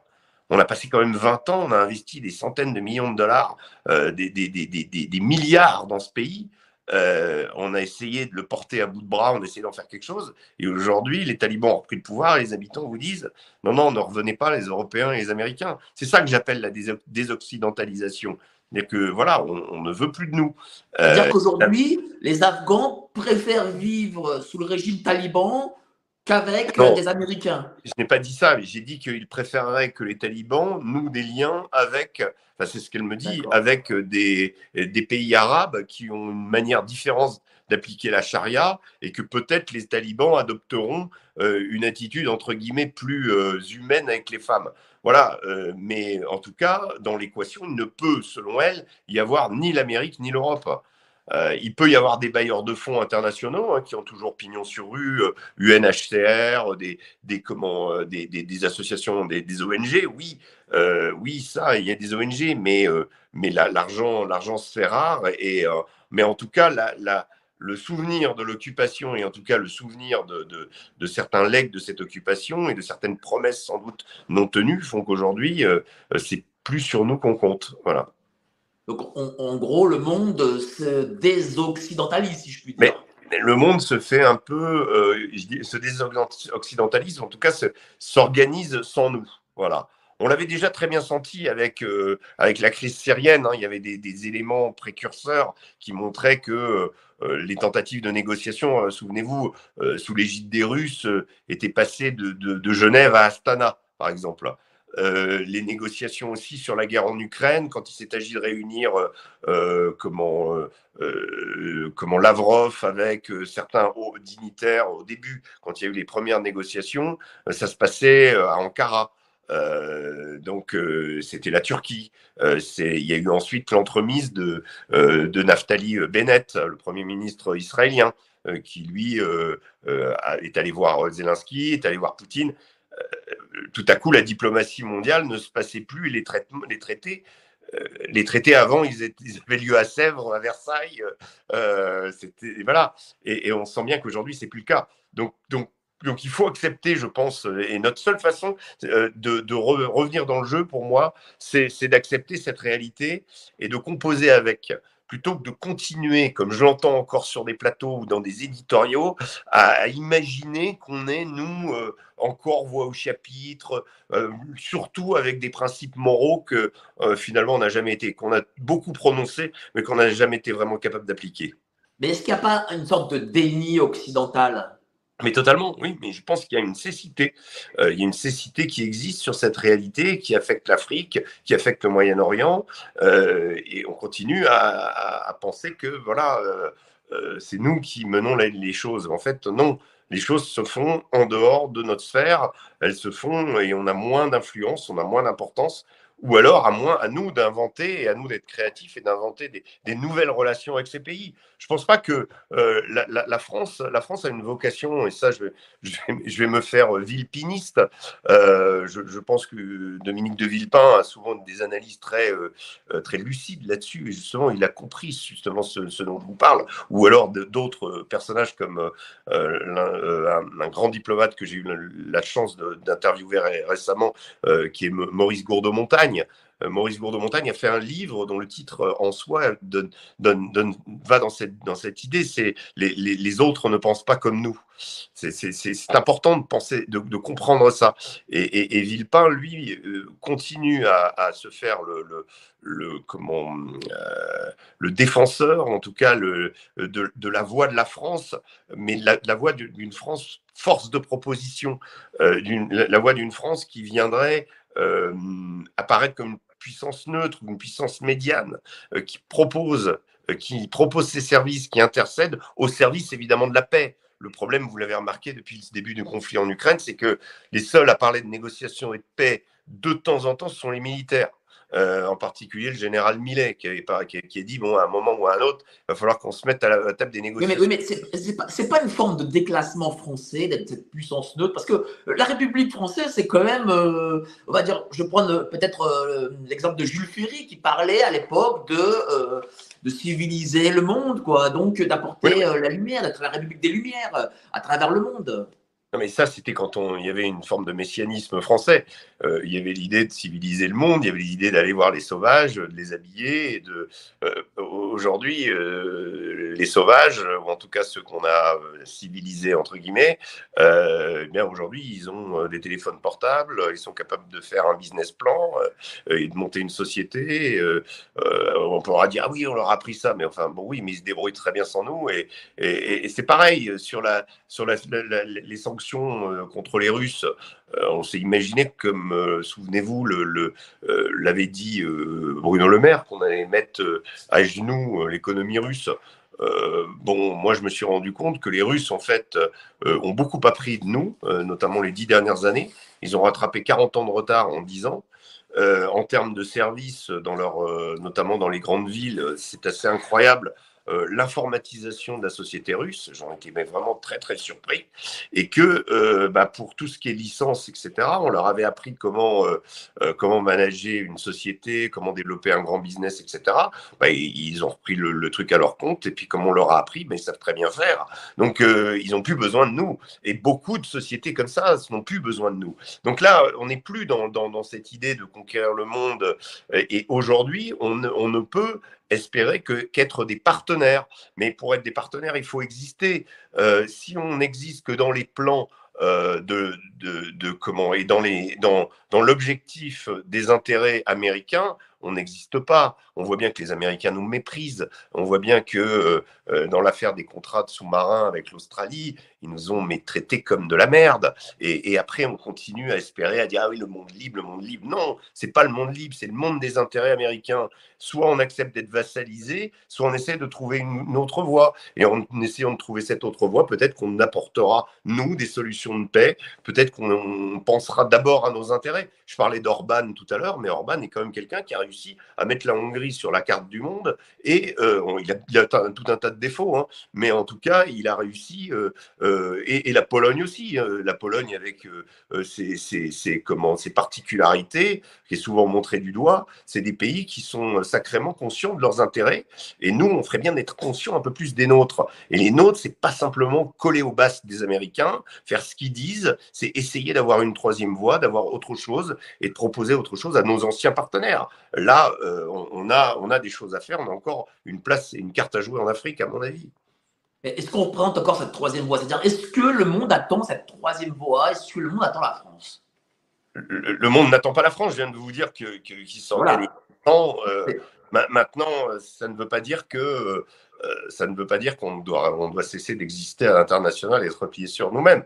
Euh, non, on a, on a des, des, qualités. Le, français, euh, la France a toujours un capital de sympathie. C'est assez.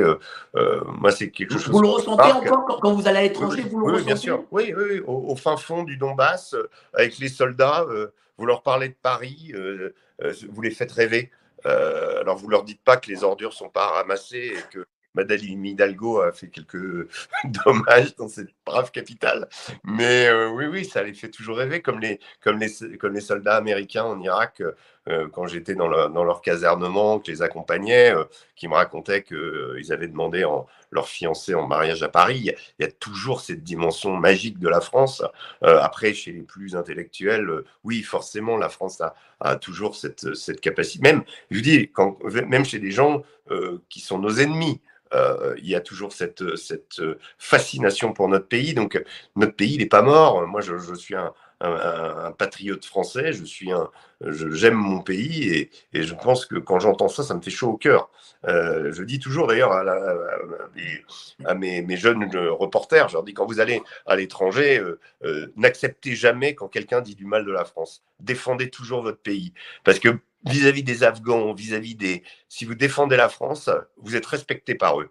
S'ils disent, lui défend sa France, la France, moi je défends mon pays, euh, voilà, on n'est pas d'accord, mais si vous dites... je vais lire un passage sur vos jeunes journalistes, justement, tiens, ça me permet d'avoir une transition. J'ai mhm. toujours pensé que devant un événement majeur, et quelles qu'en soient les conséquences pour le reste du monde, il vaut mieux aller sur place pour se rendre compte par soi-même. Je suis de la vieille école, celle du terrain. Je crois dur comme faire que en allant quelque part, on ne sait pas tout, mais on en sait toujours un peu plus qu'en n'y allant pas. Après, après, trois mois au chômage, je venais de rejoindre en tant que directeur de rédaction et grand reporter la rédaction d'Omerta, un nouveau média digital de documentaire et d'investigation. Journaliste de l'écrit et des images fixes, je venais de faire mon entrée dans l'ère digitale. Chez Omerta, je travaille avec des journalistes et des monteurs moitié moins âgés que moi. Quel choc stimulant. À Paris, j'ai été longtemps le, petit jeune. Cette fois, je suis le plus vieux. dites-moi, cher Régis, hein, sans vous manquer de respect, qu'est-ce que ça fait d'être le plus vieux d'une rédaction? Ben, ça fait que, d'abord, c'est un, choc.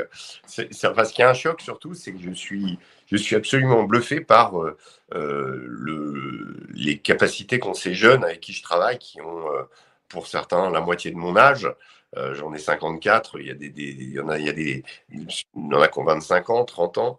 Et, je suis tout à fait émerveillé par leur leur, euh, leur euh, faculté à manier euh, les médias digitaux, à, être capable de monter des films, à faire du motion design, des choses qui, qui moi, me sont un peu étrangères. Je ne suis pas complètement un, handicapé de, de, de, la technologie, mais par rapport à ce que eux savent faire, je suis vraiment euh, totalement modeste et humble.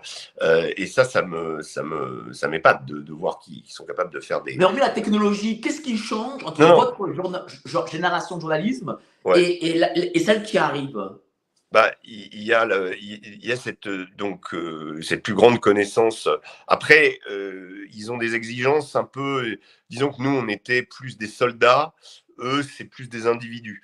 Euh, ils ont des, des, comment, quand je dis des soldats, c'est-à-dire que quand je suis rentré à Paris Match, moi j'étais prêt à, à accepter n'importe quel sujet. Euh, à partir du moment où ça me faisait partir en reportage, à annuler les vacances, euh, j'avais j'avais mis un trait sur tout, toute ma vie personnelle hors du journal.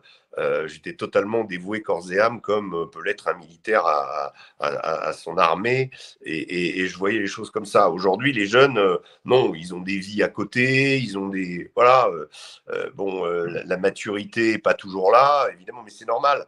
Et puis, mais ça, ça me fait, il aussi le problème de l'orthographe. Hein. je me dis, je suis de la vieille école, mais quand on m'écrit un, texto en, neuf langues, non, non, je dis non, c'est pas possible. Là, on va pas. Ouais, mais l'essentiel, c'est de se faire comprendre. Non, non, non, non. On va écrire en français. On va commencer par ça.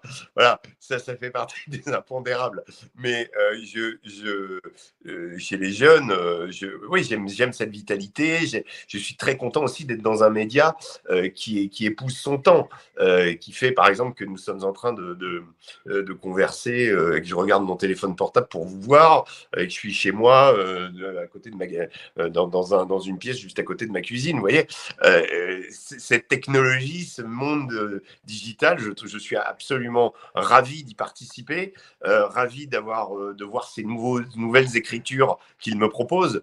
moi, je suis un, un produit du texte, de la photo fixe. J'ai travaillé sur le terrain avec des grands photographes. J'ai écrit mes papiers sur le coin d'une table pendant, pendant un portage. Je dictais, quand je suis arrivé à Paris Match, on dictait les papiers à des sténographes de presse. Euh, au téléphone. Aujourd'hui, on arrive, on envoie notre truc, euh, euh, et puis on fait nous-mêmes des photos aussi, et puis on fait du film. Et, après, il y a des gens qui montent les films. Là, je suis dans, dans l'Afghanistan, dans là, et, on est en train, on est sur la partie montage, donc on se passe avec les traducteurs, etc. Mais c'est extrêmement dynamique.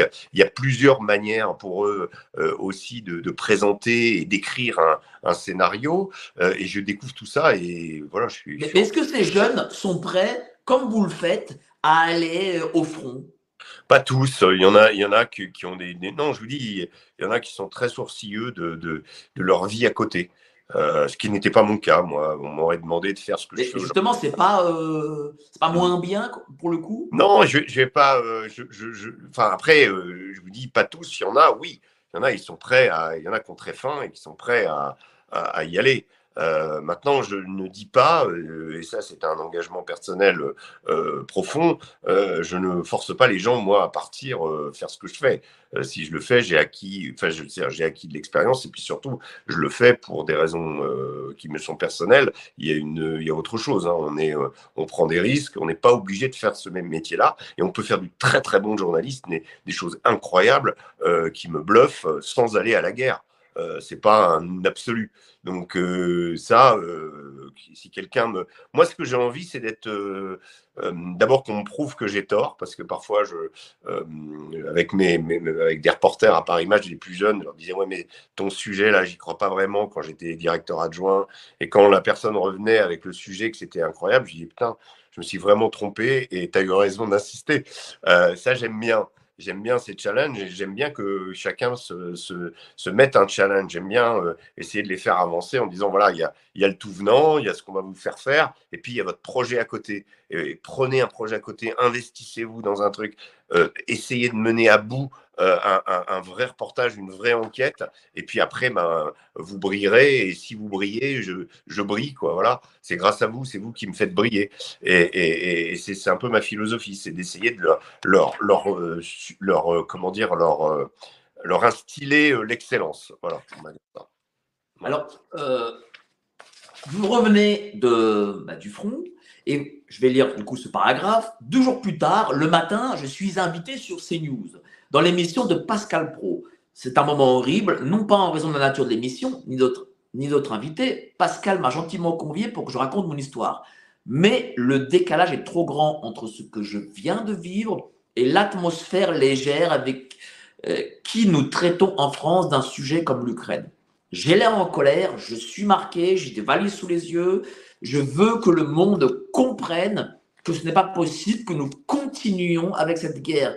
Quand voyez plus de canons, ça ne changera rien.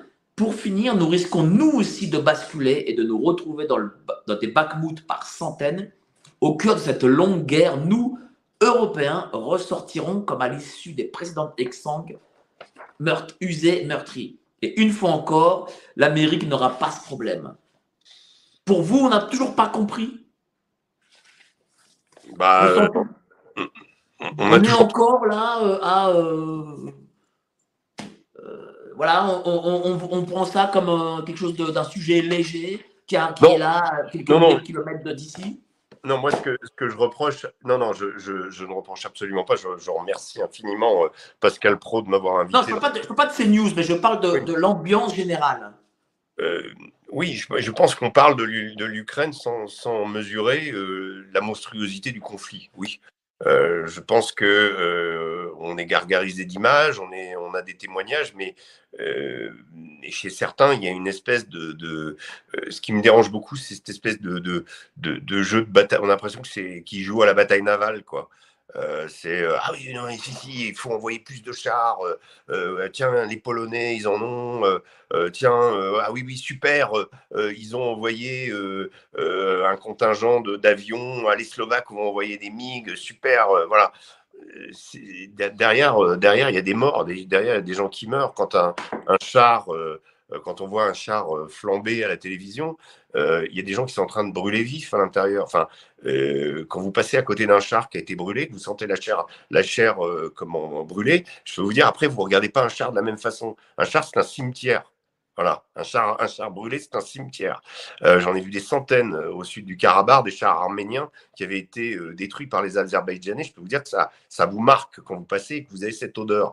Et, et quand vous voyez à la télé des gens comme ça, qui presque rigolards et jubilatoires à l'idée d'envoyer encore plus d'armes. Moi, personnellement, c'est ça qui m'énerve. C'est vraiment le fond, c'est ça. C'est de, on ne mesure pas, et ces gens-là, on sont réputés experts ou je ne sais quoi, mais ces gens-là ne mesurent absolument pas la gravité de ce qui est en train de se passer.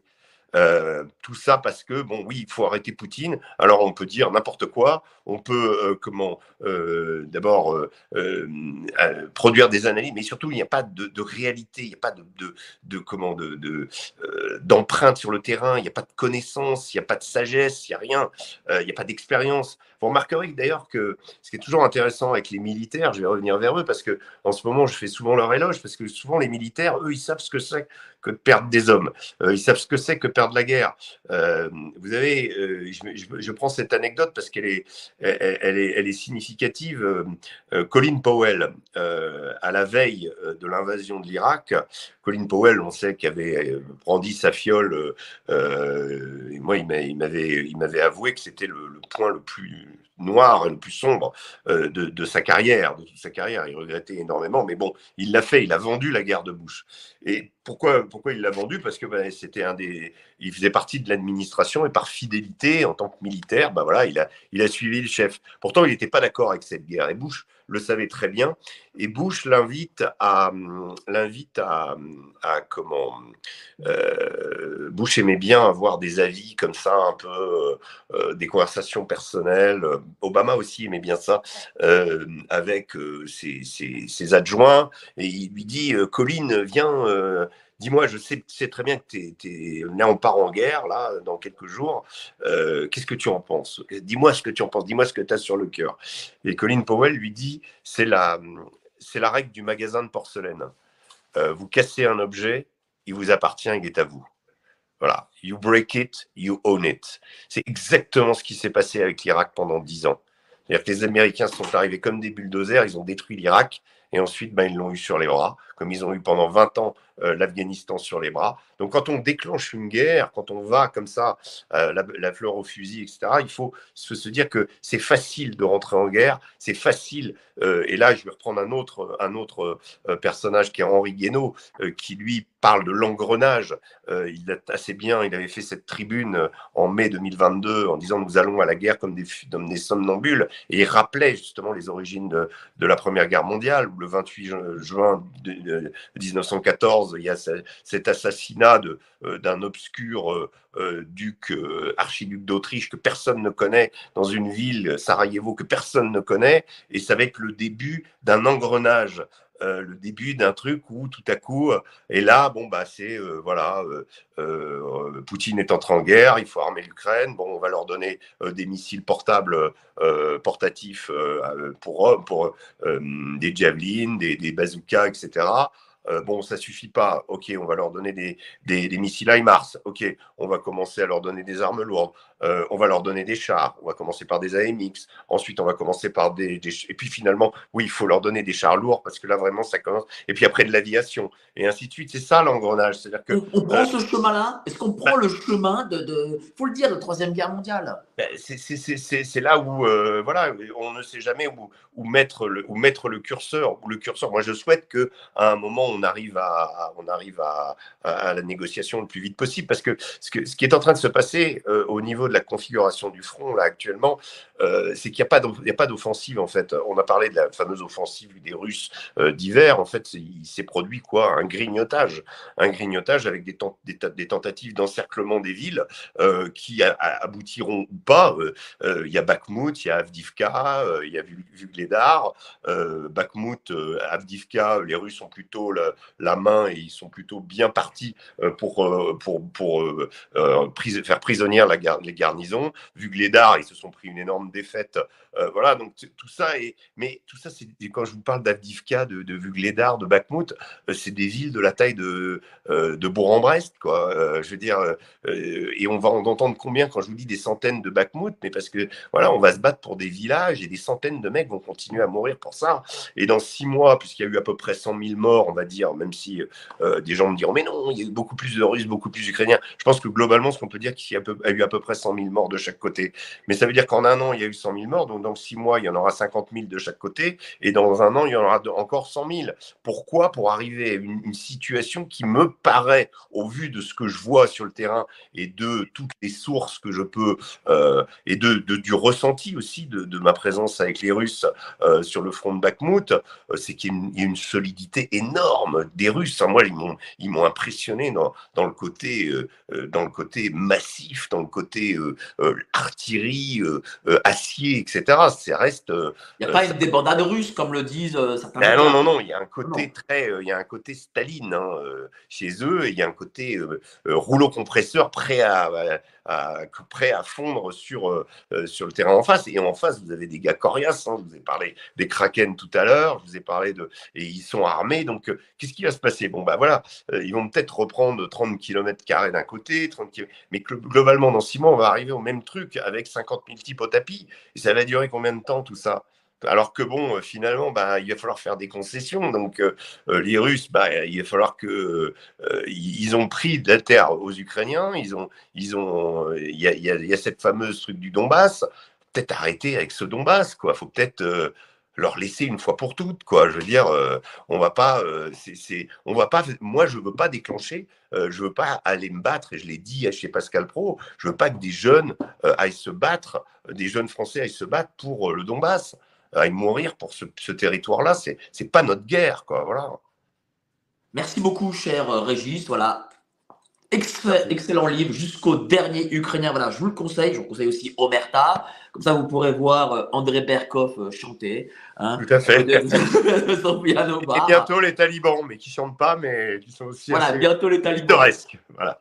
Merci beaucoup, cher Régis. Merci à vous d'avoir été si nombreux. Euh, bientôt, le prochain live avec euh, Alexandra Orion-Côte. Passez tous une excellente soirée et à la prochaine. Salut, ciao.